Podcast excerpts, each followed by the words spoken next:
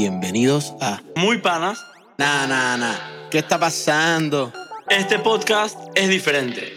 Nosotros somos Muy Panas y este es tu espacio para aprender sobre la historia sin censura de personas muy crack. Díselo Ignacio. Esto es Muy Panas Podcast. Yo soy Ignacio González. Y yo soy Brian Lavi. Llégale.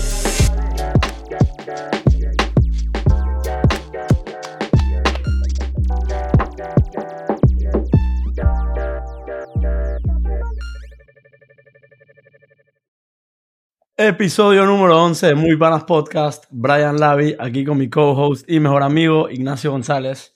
El día de hoy tenemos la oportunidad de conversar con un genio, un personaje que tiene un recorrido profundo en el mundo del emprendimiento, un crack levantando capital. Ha escalado montañas, completado el Ironman, mientras tanto siendo una persona muy pana. Bienvenido al Diego Mariño, a.k.a. El Puma. ¿Qué es lo que es Maggi? ¿Cómo va el comienzo de Quarter 4 2023? Hola a todos, muchas gracias por tenerme acá. La verdad es que es un honor estar en este podcast de Muy Panas. Estoy muy feliz de poder acá compartir mi historia. Este Q va bastante bien, con nuevos retos, eh, buscando nuevas oportunidades. Luego les contaré un poco ahí en que estoy, pero como buscando nuevas industrias para empezar un nuevo proyecto pero muy emocionante, con muchas posibilidades abiertas.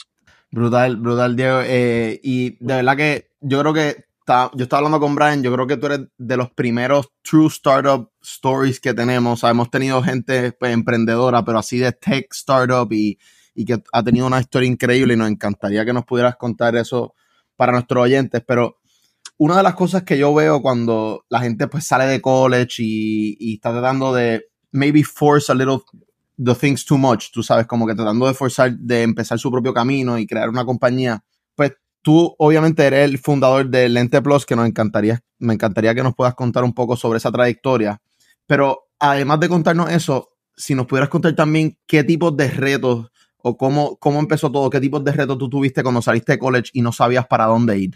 Ya, sí. Pues a ver, les cuento una cosa porque la verdad es que yo cuando vemos mi currículum, pues yo me gradué del MBA de Wharton, estudié en la Universidad de los Andes, que es pues, la mejor universidad que hay en Colombia. Yo trabajé en PI, en banca de inversión y, como ustedes lo acaban de decir, soy emprendedor y fundador de una compañía que hoy en día pues, factura 25 millones de dólares en cinco países.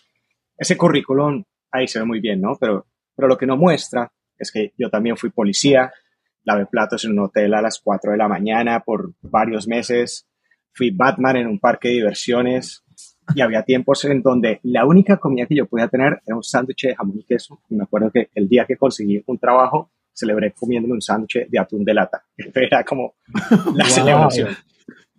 Entonces, eh, la verdad que ese, ese, eh, hay una historia también ahí de esos retos eh, que pasamos para llegar a donde hoy día estoy.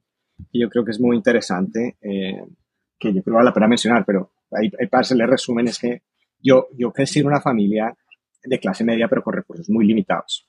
Y la verdad es que solo fue que a través de, del esfuerzo, de creer en mí, de tomar riesgos y, la verdad que el apoyo incondicional de mi, de mi red de apoyo, que en ese caso, en ese momento era específicamente mi madre, logré superar un montón de obstáculos para llegar pues a estudiar a la que yo considero la mejor universidad de negocios del mundo y luego eh, pues conseguir los recursos necesarios para lanzar este proyecto en cinco países eh, donde levantamos alrededor de 23 millones de dólares para generar un impacto en la salud visual de los latinoamericanos.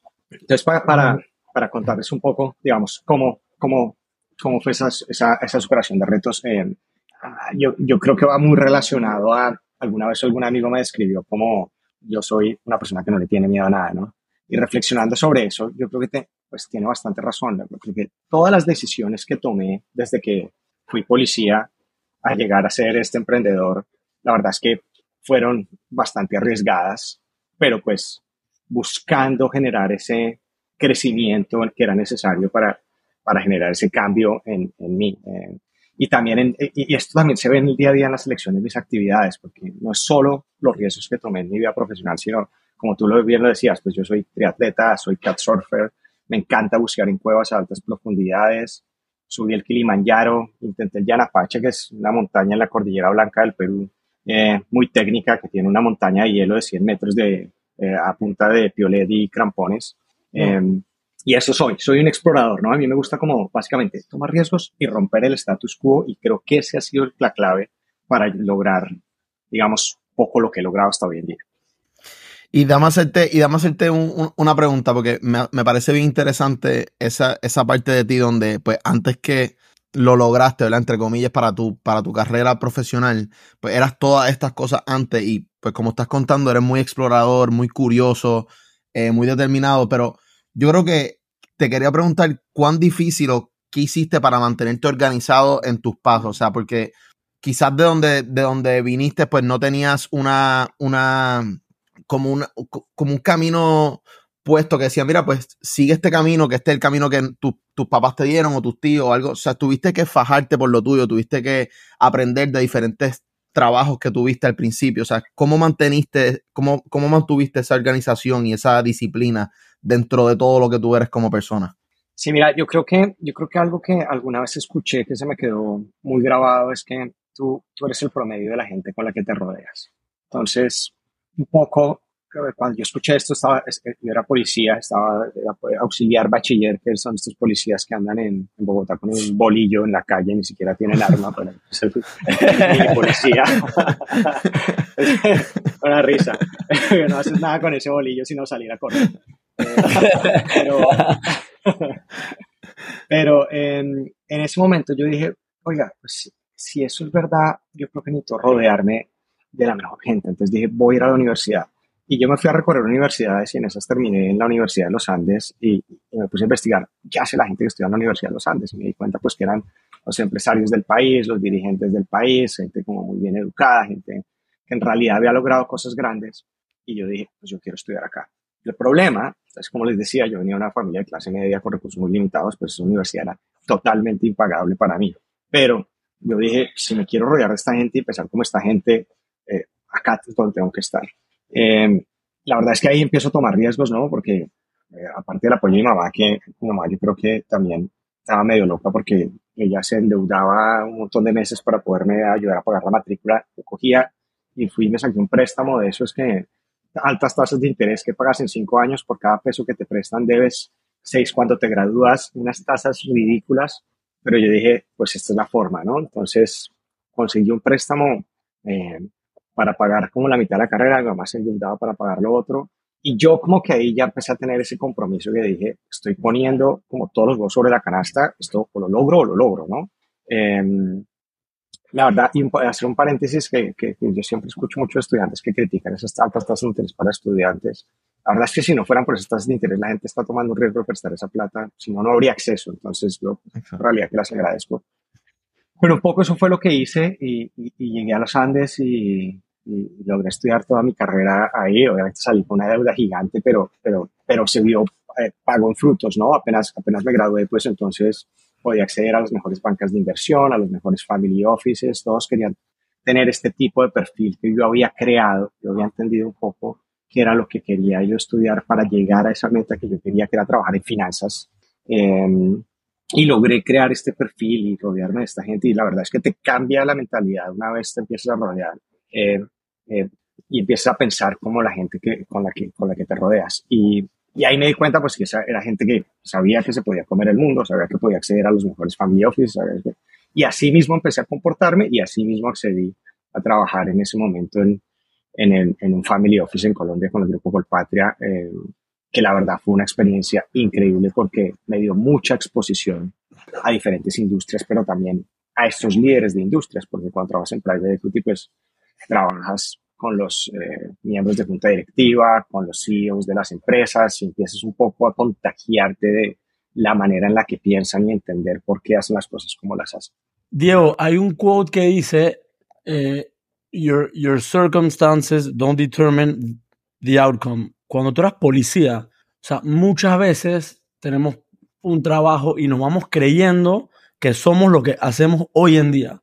¿Qué cuando tú eras policía, ¿qué te decías para ti mismo para poder como que tener ese tunnel vision de que ahora mismo estoy aquí, qué tengo que hacer para salir de esto, outgrow this? O sea, es muy difícil en tu día a día tener como ese norte de que sé que lo que estoy haciendo ahora mismo no es lo que voy a estar haciendo mañana. Sí, eh, totalmente. y creo que tienes que un poco salirte y explorar y, y, salirte mucho de tu zona de confort, porque como tú lo dices, pues estás rodeado de policías, pues los policías quieren seguir siendo policía y todo el mundo habla de eso y no, nadie está pensando en algo distinto, ¿no? Claro. Entonces, yo creo que un poco lo que, lo que siempre he hecho es, es, es también como tener ese objetivo claro a dónde quiero llegar y empezar a ver cuáles son los caminos posibles y de ahí empezar a analizar cuál es el camino más probable para llegar a eso. Entonces, yo en su momento, cuando era policía, yo sabía que si quería ser financiero, pues tenía que ir a la universidad. Entonces, si quería ir a la universidad, pues de pronto, ¿cuáles me van a dar el, el, acceso a los mejores trabajos? Entonces, escogí la Universidad de los Andes. Pero fue saliéndote del status quo, digamos, cuestionando ese status quo siempre y tomando esos riesgos que, me, que, que, que te lleva, digamos, a pensar en caminos distintos a los que tienes. Y yo creo que también, y yo creo que también, aparte de todos esos factores que estás mencionando, yo me, imagino también que es bien importante el saber quién tú eres y lo que tú quieres, o sea, conocerse a uno mismo para poder tomar esos pasos hacia adelante, ¿no? Pero, pero dentro, dentro de eso me encantaría que nos cuentes, porque me parece una historia fascinante, la historia de Lentes Plus, o sea, el riesgo de, de, comenzar esa con tu socio, o sea, si nos puedas contar esa, esa historia que me parece brutal. Sí, claro que sí. Mira, nosotros, eh, pues ya después cuando estoy en el, en el MBA en Wharton, eh, yo era el presidente del Club Latino y también eh, me había organizado el, una cosa que se llama el Private Equity Competition, que lo que buscaba era que diferentes universidades alrededor de un caso eh, de inversión generaran un concurso. Después, con la mezcla de estas dos cosas, mucha gente me preguntaba que por qué no los ayudaba a conectarse con fondos de capital privado en Latinoamérica para buscar hacer potenciales eh, oportunidades de trabajo. Y en esa pues organizé un viaje donde me traje, creo que fueron 12 personas a visitar fondos de capital privado y VCs en Latinoamérica, en Colombia, fuimos a Colombia, Perú, a México. Y en ese viaje empezamos a ver no solo los fondos, sino las personas, los empresarios, los emprendedores en los que estaban invirtiendo y nos dimos cuenta de la cantidad de oportunidades que habían en Latinoamérica en ese momento. Todavía hay muchos, pero digamos en ese momento que éramos, cuando estábamos haciendo el viaje, dijimos, oiga, pues de pronto no queremos trabajar en la parte de inversión, de pronto queremos operar eh, y ejecutar alguna de estas ideas o estas oportunidades que van a tener un impacto eh, considerable en la población latinoamericana. Entonces, con esa idea en mente, nosotros dijimos, eh, ¿cómo podemos encontrar esta idea eh, para generar este impacto? Entonces, empezamos a analizar industrias. Eh, dijimos, ¿cuáles son las industrias que pronto tienen potencial, tienen gran potencial de crecimiento? Industrias donde de pronto los competidores eh, son, son, están en etapa temprana, industrias donde creemos que hay una oportunidad, una falencia. Eh, y después de analizar muchas, porque analizamos eh, financieras, eh, de real estate, eh, llegamos a la industria de e-commerce. Y, digamos, la vertical de e-commerce es, es, es, una vertical que en ese momento, esto fue 2014, estaba en pañales, no, no, no había nada. Y dijimos, esto puede ser un riesgo porque nos toca educar a la gente, pero, pero queremos, queremos correr esa ola.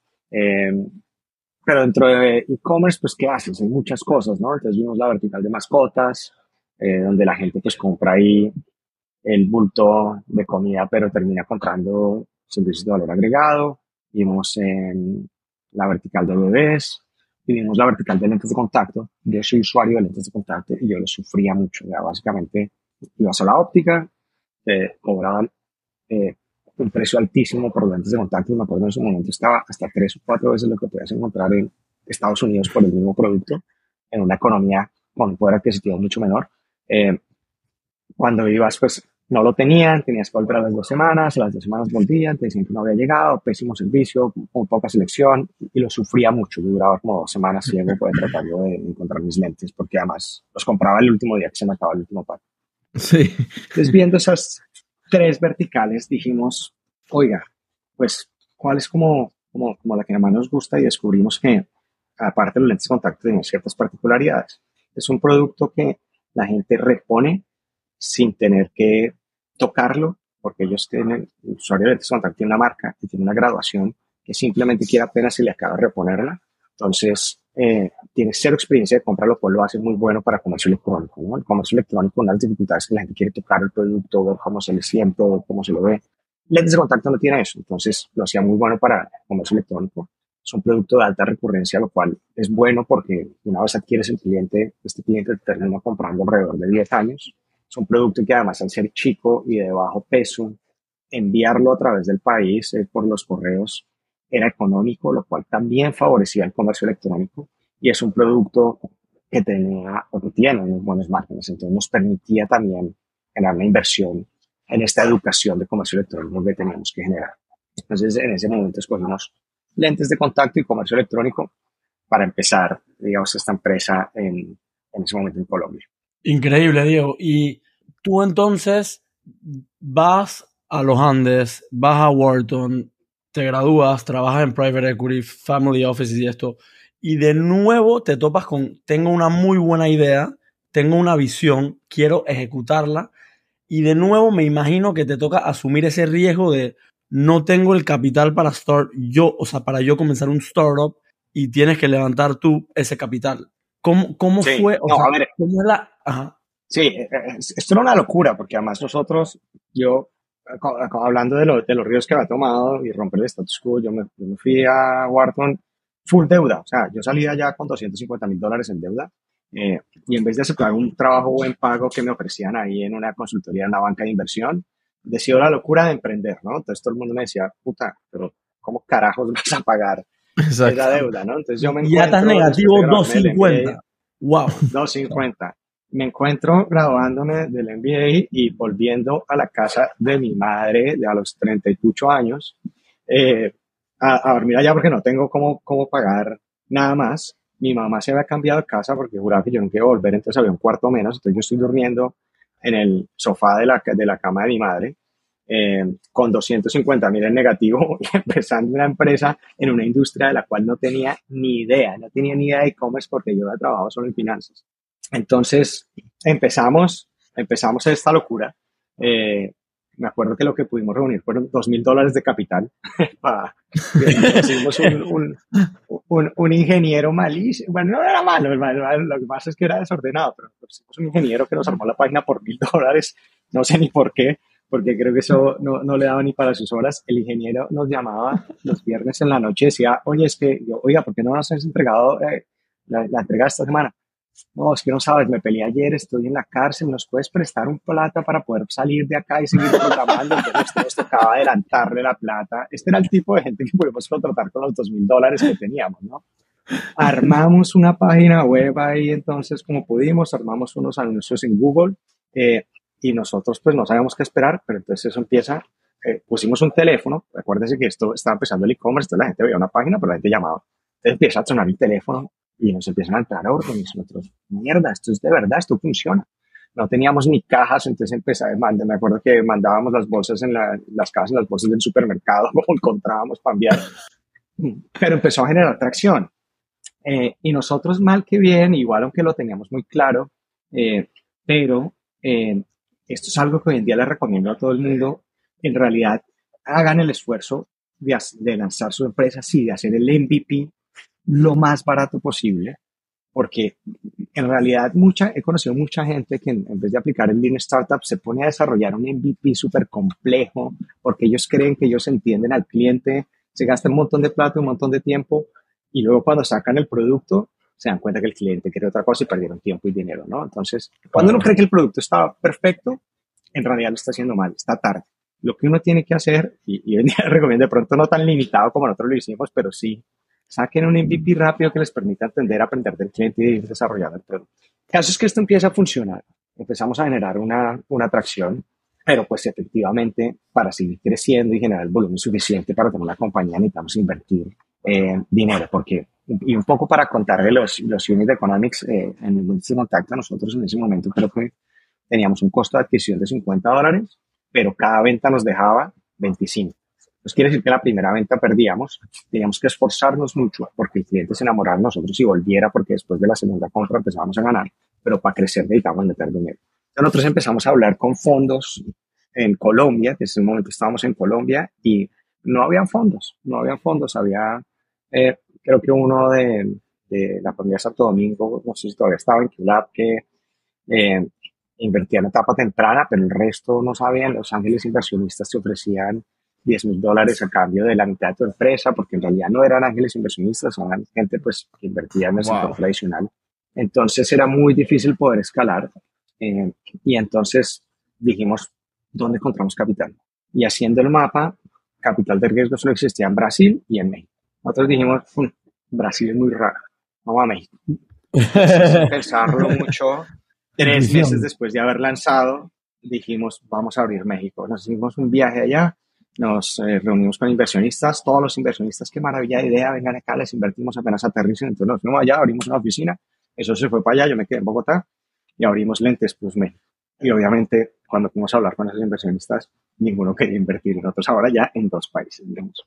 Oh, eh, ahí es cuando nos empezamos a dar cuenta que, pues, obviamente, eh, levantar plata no iba a ser tan fácil como, como estábamos pensando. Pues, pero espérate, pero, perdón que te interrumpa aquí, perdona que te interrumpa, ¿no querían invertir plata en, eh, en Colombia donde tú estabas o querían solamente quedarse en México? O sea, ahí, ¿dónde no querían invertir?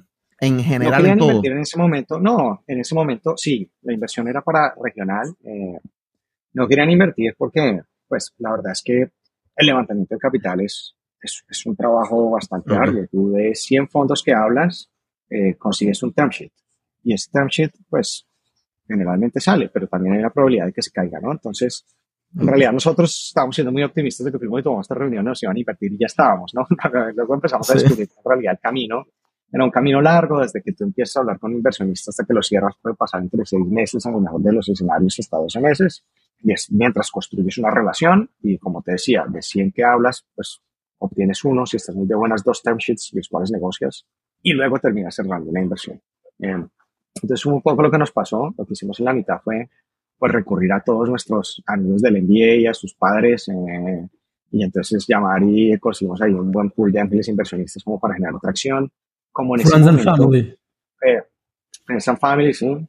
Como en ese momento el, el, la industria de, de VCs no era tan profunda, entonces nosotros, eh, y nos pedían unas valoraciones ridículas, nosotros lo que, de, la estrategia que decidimos tomar es generamos tracción por seis meses, levantamos otra plata, otra tracción por seis meses, levantamos otra plata, lo cual, si te das cuenta, como les decía, levantar dinero es un trabajo de tiempo completo, si lo haces cada seis meses, pues se vuelve imposible. Menos mal, pues eh, nosotros éramos dos cofundadores, entonces ahí como que nos podemos dividir, pues un solo founder hubiera sido imposible. Um, y ahí sí empezamos a levantar Friends and Family hasta que, pum, cerramos el primer fondo, DC, eh, que fue una ronda que, que pues, entre Inculab e Ignea. Eh, entonces, después de, de, como de mucho esfuerzo, logramos cerrar eh, la primera inversión de los fondos VCs. Entró Inculab e Ignea con una inversión de 500 mil dólares. Yo creo que esto fue un año después de haber, un año y medio después de haber empezado la empresa. Diego, de verdad que lo increíble de, de comenzar un podcast es que nosotros te conocíamos antes, pedimos tu resume, hicimos research de ti, pero todo esto son las cosas tan tangibles que tú tienes en tu resume. Lo, lo intangible que eras policía, que te endeudaste, todos los trolls que pasaste por todo este proceso, es imposible saberlo si uno no te conoce con profundidad. O sea, eso es lo, eso es como que de lo que se trata este podcast y de verdad que estamos muy agradecidos que puedas compartir tu historia con tanta profundidad, porque sin este espacio, Ignacio y Brian y nuestros oyentes nunca hubieran podido haber tenido la oportunidad de, de, de verdad conocerte con esta profundidad. Hablando de inversionistas, cierran esa primera inversión, ¿qué porcentaje? O sea, para que nosotros y nuestros oyentes tengan un poquito más de contexto, ustedes, ¿cómo ponían sus términos? O sea, no, obviamente no estás yendo donde inversionistas a rogarles plata, pero por fin alguien te dice que sí, te da 500 mil dólares. ¿Cómo ustedes hicieron para, para hacerles saber como que, ok, ustedes están poniendo la plata, nosotros estamos ejecutando la idea, no queremos darles un, no queremos que abusen de nosotros, como que, ¿cómo hiciste para no verte vulnerable frente a esta situación? Para de verdad stand your ground en que queremos tener un porcentaje respetable, queremos tener las decisiones de, de la compañía, porque sa sabemos que VCs usualmente cuando invierten en ti tienen way more favorable terms, porque ellos son los que están poniendo la plata y, y muchos tratan de tomar un active role en la compañía. aparte de tomarte mucho equity. O sea, ¿cómo, cómo hiciste para tú decir como que, hey, nosotros sabemos quiénes somos, nosotros sabemos que, despite que nos estén dando este cash, ustedes nos necesitan. Sí.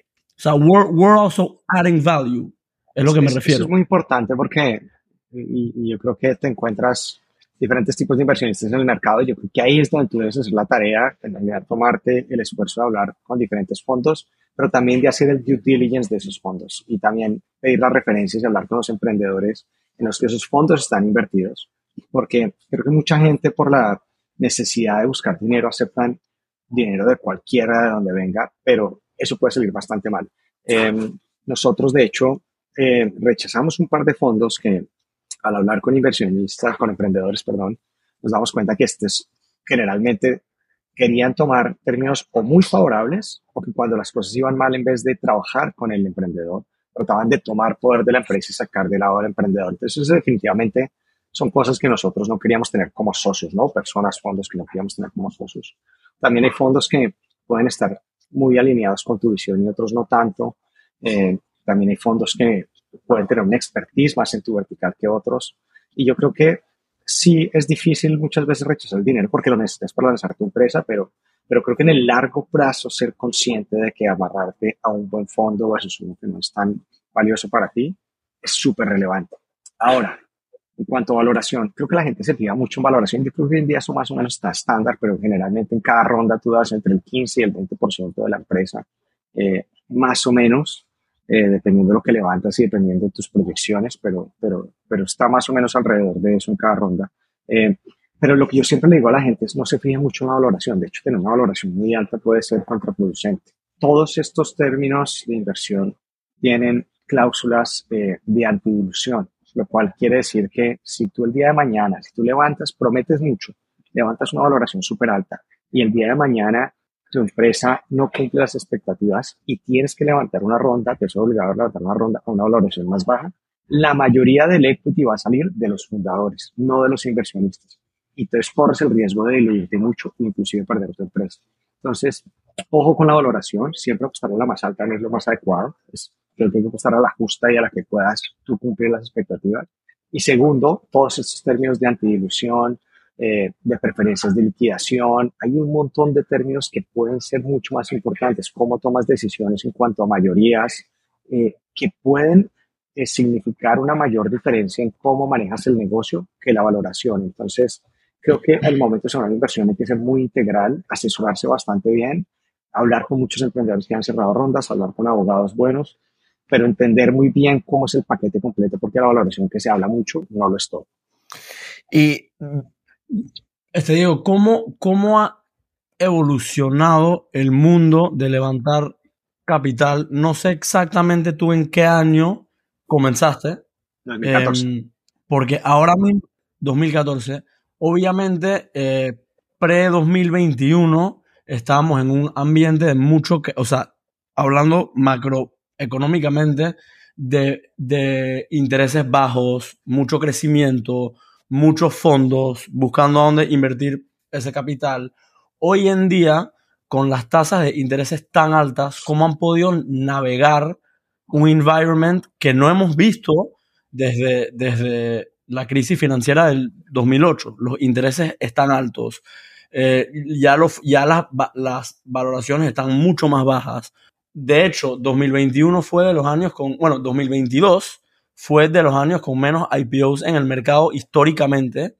2023 ha comenzado un poco lento y está levantando, pero seguimos con la inflación alta, con los intereses altos. ¿Cómo has podido tú navegar esas aguas y qué diferencias has notado pre-2020, post era de mucha inversión a un poquito más, o sea, unos investors un poquito más conservadores, un poquito más skeptical y, y- y un poquito más difícil de, de- de conseguir tus valoraciones, el capital que uno realmente quiere y necesita para poder crecer una compañía. Sí, mira, la verdad es que son momentos muy distintos a los que vivimos pre-2021, donde la verdad, como tú muy bien los dices, tasas de interés baja y un gran interés y un gran apetito de riesgo, sobre todo por Latinoamérica, donde veíamos eh, que la inversión de VCs alcanzó sus topes. eh, en Latinoamérica. El, el, primer Q de 2023, de hecho, fue el más bajo. El segundo Q ya se empezó a recuperar un poco la inversión en capital de riesgo, pero esto está generando bastantes correcciones en el mercado. Hemos visto muchos emprendimientos que inclusive eh, levantaron hasta 20, 25 millones de dólares cerrando después porque eh, sus unit economics no daban el sustento suficiente para convencer a los otros fondos que hoy en día están invirtiendo. Dinero todavía hay, lo que pasa es que los fondos de capital privado están tomando menos riesgo, eh, pues como tú bien lo dices, con tasas de interés altas, pues generan retornos con buenos retornos tomando un riesgo bastante bajo. Entonces, las inversiones que quieren hacer por fuera de los activos más seguros, los están haciendo en empresas que tienen unos fundamentales muy sólidos.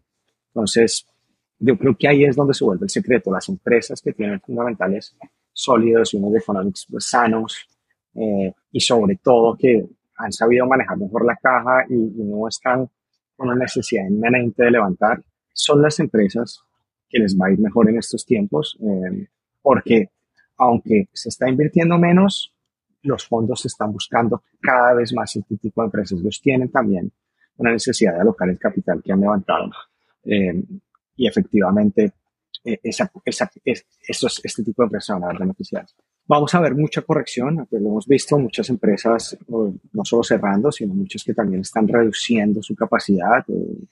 Además, a cada rato están apareciendo en el mercado eh, que se hacen layoffs grandes en, con los startups y, vemos eh, cómo se rotan estos, eh, estas hojas de vida, que yo creo que es, es, va a ser un momento difícil. Yo creo que, el, que lo bueno es que hay mucho talento que va a poder eh, salir adelante y yo creo que en la medida que eh, en, un, par de años donde las tasas de interés vuelvan a, a bajar, pues este, este talento va a poder volver a crear empresas. Pero hoy en día, digamos, está bastante apretado.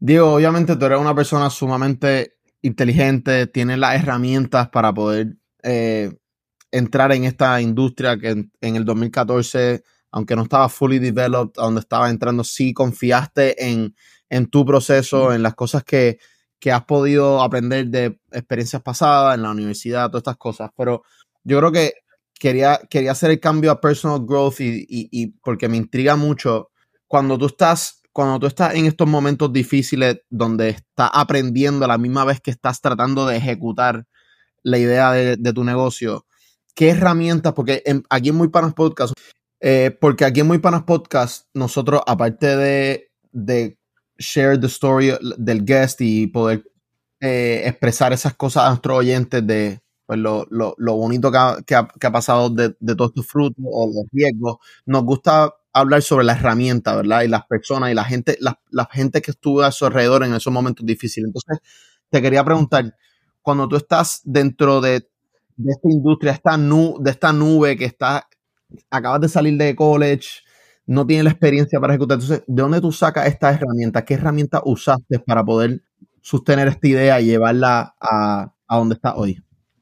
Sí, mira, pues yo creo que lo principal es rodearse de esa gente inspiradora que conoce y que, que puede ser tu red de apoyo. Yo generalmente he usado mucho la gente para inspiración, pero también como apoyo y conocimiento para poder lograr esas cosas que generalmente no sabes. Como yo te decía, nosotros empezamos Entes Plus comercio electrónico, eh, mucho de mercadeo digital, mucho de operaciones, eh, logística, y nosotros somos financieros.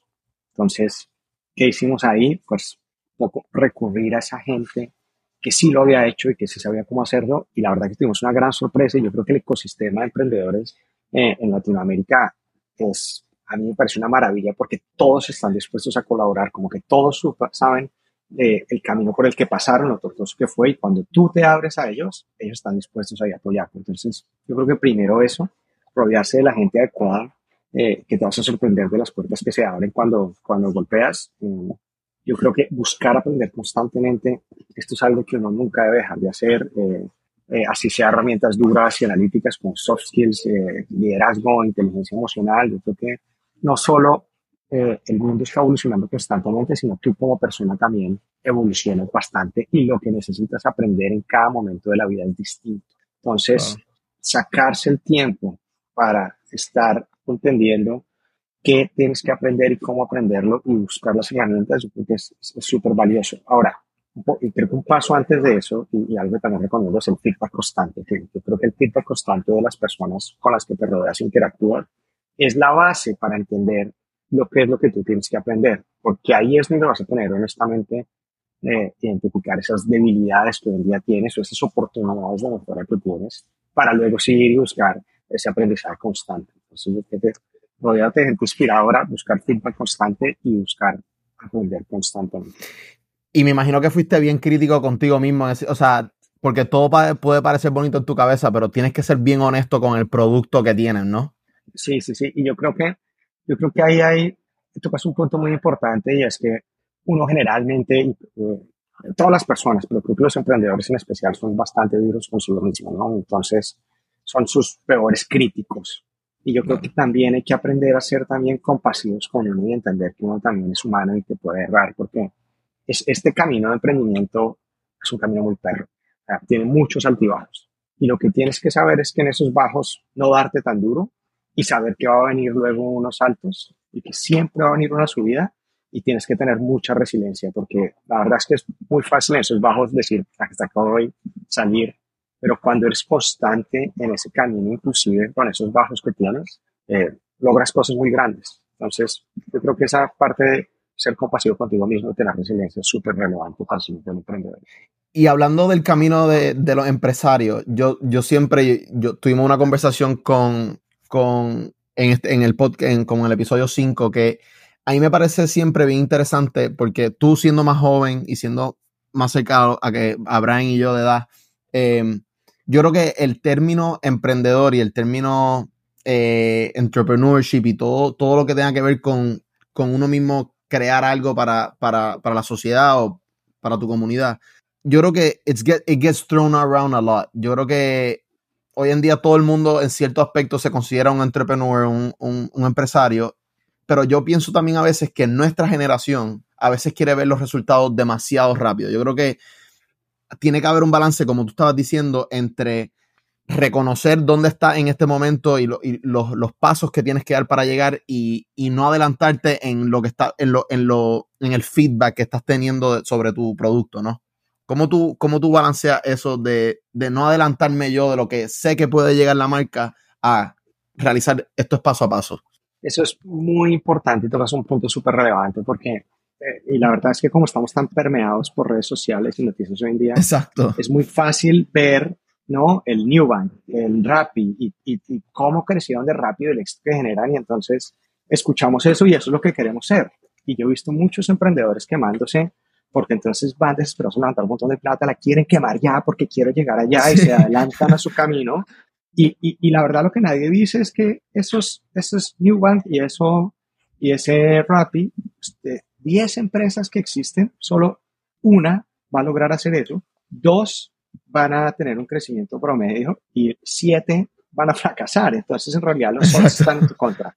Y yo creo que lo que sí yo he aprendido es que la mayoría de empresas y la que más mueven la economía no son esos rápidos, esos que tienen mucha, eh, digamos, relevancia en los medios, sino son esas empresas que van pasito a pasito seguro, eh, pensando, como tú muy bien lo dices, que esto es un camino largo. Yo creo que el que se mete a emprender debe pensar en algo entre 10 y 15 años, pero que esos pasos te van a ir a llevar a tener una empresa exitosa en el mediano largo plazo. Y esa es la mayoría y la cantidad de empresas. No tienen tanta relevancia, no vemos tanto en los medios, pero es en realidad el común denominador y la gente debe ser consciente de eso.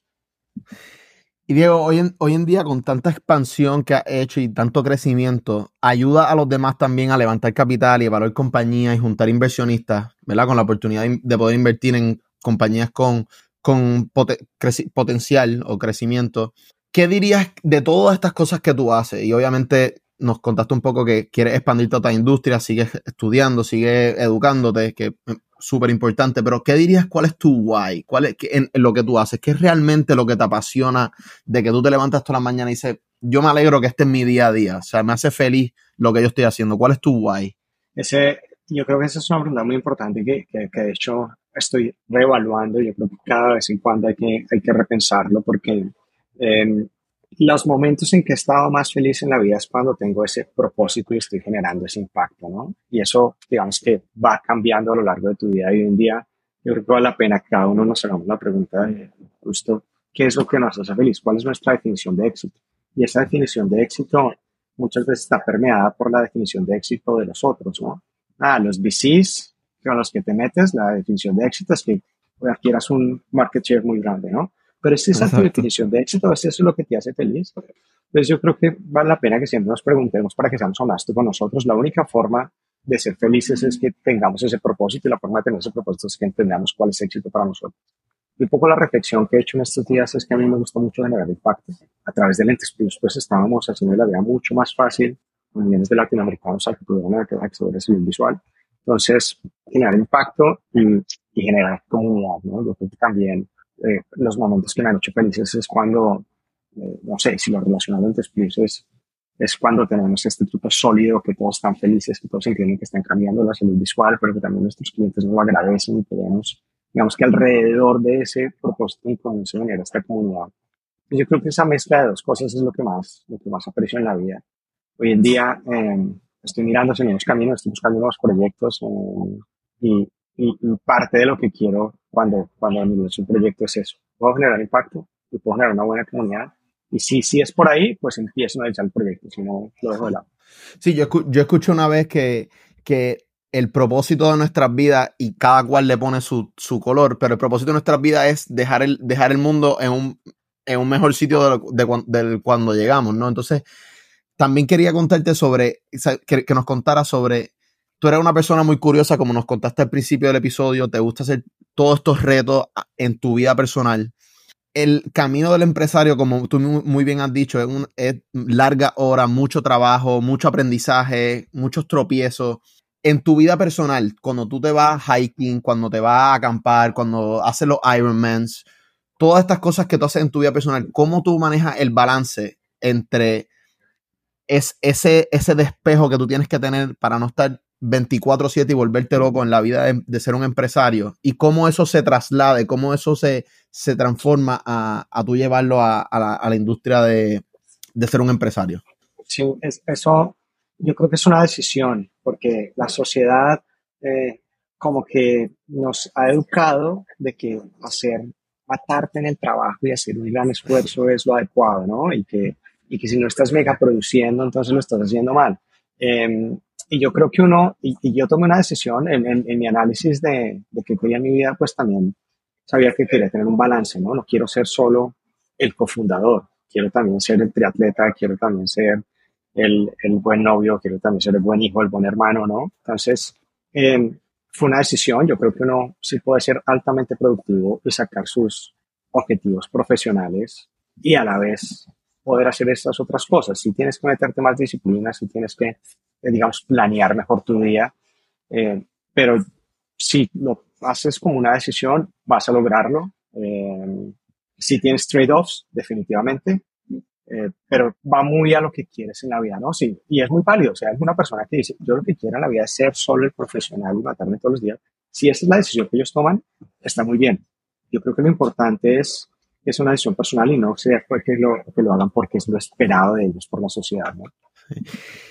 Me, interesa, me interesa un poco hablar sobre la inteligencia financiera tuya. Em, ¿cómo, tú manejas, cómo, ¿Cómo tú manejas tus finanzas? O sea, tú siendo empresario y, teniendo todas estas demandas de, con un negocio, cuánto reinviertes en tu compañía, eh, cuánto tú usas para, para tu uso personal, eh, invertir en la bolsa de valores, eh, invertir en compañías privadas? O sea, ¿qué, qué, qué, qué metrics tú usas para, para, para la inteligencia financiera y, estar seguro de que no importa lo que pase en tu compañía, ¿no? Eh, tú puedes estar bien en un lado y, y seguir en otra industria, si es posible. Sí, yo creo que nosotros y los emprendedores generalmente lo que hacemos es apostarle un proyecto y tenemos todo nuestro capital invertido en un papel, ¿no? Que se va valorizando, pero generalmente es muy líquido. Eh, yo creo que es muy importante en la medida de lo posible diversificar. Eh, hoy en día, y sobre todo cuando cierran rondas o, o inclusive el mercado secundario de acciones de emprendimiento que eh, la gente puede usar. Yo en cada ronda hacía algo desde secundarios para ir sacando plata y diversificando, ¿no? Como te dije, estudié finanzas y lo de la diversificación lo tenía muy claro. Entonces, eh, invertir en papeles de diferente riesgo, algo más seguro, acciones en la bolsa, no tener como un portafolio creo que es importante. Para el emprendedor es muy difícil, pero yo creo que eh, los inversionistas, cuando tú hablas de esto con ellos, ellos entienden y, y muchos aceptan dentro de los términos de negociación que puedas hacer secundarios de cierto monto, ¿no? Generalmente no puedes salir de la mayoría de tu participación, pero puedes ir diversificando, yo creo que eso es súper relevante. Realmente me pongo una meta de los ingresos que tengo, eh, 15% eh, ahorrarlos en papeles más seguros y de pronto 15% en algo intermedio. Suelo mm. No invertir tanto en, emprendimientos a menos que me apasione mucho porque yo ya estoy bastante invertido en mi emprendimiento. Claro, claro. Entonces eso es un poco, un poco lo que hago eh, porque como tú muy bien lo dices, el día de mañana no sabes, hoy en día estamos pasando momentos difíciles y los emprendimientos están, están pasando eh, por momentos más apretados. Entonces yo creo que poder llegar a estas eh, épocas de vacas flacas eh, con un portafolio más diversificado te va a ayudar a ti a tener una vida de pronto con una paz mental mayor porque sientes que puedes recurrir a otros recursos en el caso de que lo tengas que hacer. Y, y hablando de momentos difíciles, para concluir esta conversación increíble, hablando de momentos difíciles en, en, en, tu compañía y bueno, en general, ¿qué te o sea, qué, qué soft skills como ser un líder, qué, qué, qué, qué soft skills tú has tenido que sacar aún más para poder sobrepasar estos momentos y qué hard skills has tenido que aprender a la mala? O sea, qué, qué cosas en momentos difíciles has tenido que decir, bueno, pues esto es algo que no era mi fuerte, pero ahora que soy yo el líder de esta compañía o el líder de este movimiento, o, etcétera, que tienes que poner en práctica en ese momento y, de cierta manera, pues, pues improvisar un poco, ¿no? Sí, sí, sí, no, no, yo creo que Milo, eso es el tema. Yo siempre digo a la gente con, los emprendimientos de, que, crecen tan rápido, es que es una empresa distinta cada año. Entonces, cada año te sientas y dices, mierda, los retos son totalmente distintos. Porque uno de los principales retos que tenemos es poder desarrollar la gente tan rápido como crece la empresa. Eso generalmente es muy difícil porque estás en el día a día, pero además tienes que dedicarte a ser un buen manager, a poder dar tips a la gente, que ellos entiendan qué es lo que tienen que desarrollar, pero luego dar las herramientas para que ellos crezcan. Lamentablemente es un trabajo muy difícil, muchas veces lo que pasa es que tienes que cambiar el management eh, de vez en cuando, lo cual también te pone un reto para ti como manager porque tienes que aprender a manejar unas personas con unas habilidades y con una experiencia mucho mayor de las que estabas manejando hace un momento. Entonces yo creo que estar constantemente aprendiendo eh, temas de management es súper relevante y de liderazgo. Eh, comunicación también es algo que, que es súper relevante, aprender a comunicar efectivamente. Nosotros, eh, en cuanto a hard skills, eh, yo creo que muchas, ¿no? Eh, el primer reto que tuvimos en acompañamiento, después cuando, cuando empezamos el primer reto que yo tuve fue marketing digital. Entonces, aprenderte de analytics de mercado digital, pero al año el reto que teníamos era de bases de datos. ¿Qué hacíamos con todos los datos que teníamos y cómo los conectábamos con todas las plataformas? Entonces, tenía que aprender de eso. Y luego al año nos dimos cuenta que lo que sabíamos de finanzas corporativas eh, no, era tan, no era tan adecuado. Entonces, ok, nosotros veníamos de, de, capital privado. Entonces, ¿cómo hacemos un buen equipo de finanzas corporativas? ¿Cuáles son las áreas que se requieren? La verdad es que te podría dar ejemplos infinitos. Yo creo que esto, varía tanto que en realidad, pues te decía, tienes que estar en, en, capacitación constante. En metodología, sobre todo, sirve mucho. Por ejemplo, nosotros descubrimos hace como cuatro años la metodología de OKRs, que es Objective Key Results. Eh, que lo que permite es que tú pones un objetivo a la compañía y con ese objetivo lo transmites a toda la compañía, pero a toda la compañía te digo hasta la señora que eh, está ayudando a la cafetería y la señora que está ayudando a la cafetería sabe por qué ella lo que hace va a ayudar a cumplir ese objetivo. Entonces, ese objetivo luego lo divides en, en, resultados claves por áreas y esos resultados claves por áreas se dividen en resultados claves por subárea hasta que llegas al nivel de la persona. Esto se hace de manera trimestral, pero lo que permite es que en realidad las personas, como te decía, sepan cuál es el objetivo y cómo ellos pueden aportar a cumplir ese objetivo de una manera más libre, entonces les libera su potencial de aportar a la compañía. Y a la vez, pues tú estás diferente motivado cuando tienes para que hacer las cosas que cuando te dicen que hacer. Um, brutal, sí, que, eh, brutal, porque de verdad que, o sea, uno, uno a veces se enfoca demasiado en, en lo que, en, en, pues, en producto, en, en, el, en la compañía en sí, en cómo crece, en las inversiones, pero, pero las personas que están ahí para ti, que trabajan y que y, poner esa huella en tu organización para que la, organización pueda crecer, yo creo que es lo más importante dentro de todo. Nos gusta siempre cerrar preguntándole a nuestro a nuestros guests algún tipo de recomendación para, para nuestro oyente, eh, ya sea una, un, un hábito que tú tengas día a día que es un no negociable o algún libro que, que tú crees que te haya impactado en tu vida de, emprendedor, que te, que te ha ayudado a, abrirte un poquito más a lo desconocido, eh, si tienes alguna recomendación. yo creo que un poco lo, a lo que me preguntas ahorita de cómo balanceaba mi vida, yo creo que parte de lo que he hecho es poner prioridad, que yo sé que tengo que hacer deporte, ¿no?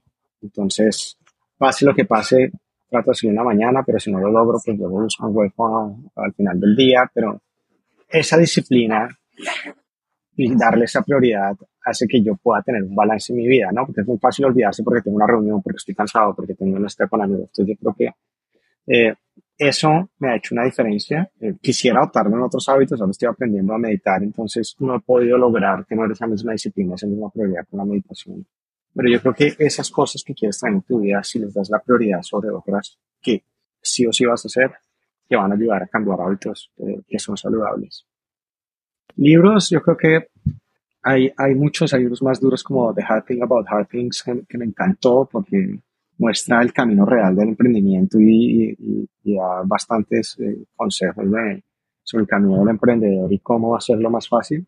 Y luego historias eh, que creo que son más fáciles de leer, pero que también muestran, me gusta mucho cuando muestran el lado humano del empresario, del emprendedor, ese humano que tú ves allá endiosado, pero que en realidad es que es un humano y que pasó por las cosas duras, pues está la de eh, la historia de Nike, ¿cómo se llama? De Shoe Dog, eh, también ah, buenísima porque el man habla de todas las dificultades que pasó, cómo estaba siempre luchando con los bancos. yo creo que eso son las cosas, los, las historias que más me han gustado porque te das cuenta que todos somos humanos que el empresario eh, también comete errores, que el empresario también duda de sí mismo y que por lo tanto todos podemos lograr y llegar a ser esos productos gigantes. O sea, que, que, te gusta leer más sobre historias que son reales, que han pasado y cómo esas personas cuentan su historia a, versus leerte un libro de, de algo que sea un poquito más intangible. Yo creo que es momentos de la, vida, ¿no? Luego en el, en el MBA me leí un montón de libros así como muy de específicos técnicos de cómo aprender a hacer cosas y al final me okay. eso y en día que aprecio mucho más bien esas historias inspiradoras, eh, como, te, como hablábamos ahorita, ¿no? El camino de emprendimiento es un camino difícil, un camino de altos y bajos, es un camino que las probabilidades están en tu contra, que de hecho esto es muy importante, sobre todo ahora que estamos en momentos de vacas flacas, que los emprendedores sean conscientes, porque uno generalmente piensa que eso no le va a pasar a uno y que uno va a tener la empresa exitosa. Y la verdad es que no, hay que ser muy consciente que 7 de 10 van a fallar. Por lo tanto, si tú fallas, está bien. Y no te tienes que dar duro y no tienes que morir tú con la empresa, porque una de las cosas que nos pasa a los emprendedores es que relacionamos mucho nuestra identidad al emprendimiento. Y somos más que el cofundador de Lentes Plus. Es muy importante ahorita, en los momentos que estamos, que todos los emprendedores que estén pasando por momentos difíciles, que sepan que está bien, está bien, que las probabilidades para fallar eran altas, porque es el camino que escogimos y que no vamos a fallar una vez, sino de pronto varias veces y que eso está bien. Me encanta esa enseñanza, Diego. Yo creo que, yo creo que si, si seguimos se pone mejor, como siempre decimos, este, te queremos agradecer de, en el alma de esta conversación, estos minutos que nos dedicaste. De verdad que yo creo que nuestros oyentes van a poder sacar mucho de aquí. Eh, tu camino está brutal, todo lo, que has, todo, todo, lo que has tenido que pasar. Y yo creo que lo más importante de todo lo que has contado, aparte de, todo esto de las altas y bajas, es el hambre que todavía tú tienes y, la curiosidad que todavía tú tienes para seguir aprendiendo y atacando industria y, creando oportunidades y afectando tu comunidad. Así que yo creo que, yo creo que de eso se trata, tú sabes, de seguir creciendo uno, seguir retándose eh, como emprendedor. Así que muchas gracias por contar tu historia aquí en Muy Panas Podcast con nosotros. Te lo agradecemos. Que te vaya súper bien. Eh, y nada, muchas gracias. No, muchas gracias a ustedes por, por este espacio. La verdad que tiene un podcast increíble, así que a seguirle echando adelante. Estoy muy ansioso de todas las historias que vienen y que van a contar, así que adelante. Bueno, otro episodio de Muy Panas Podcast con Diego Mariño. Nos vemos en el próximo.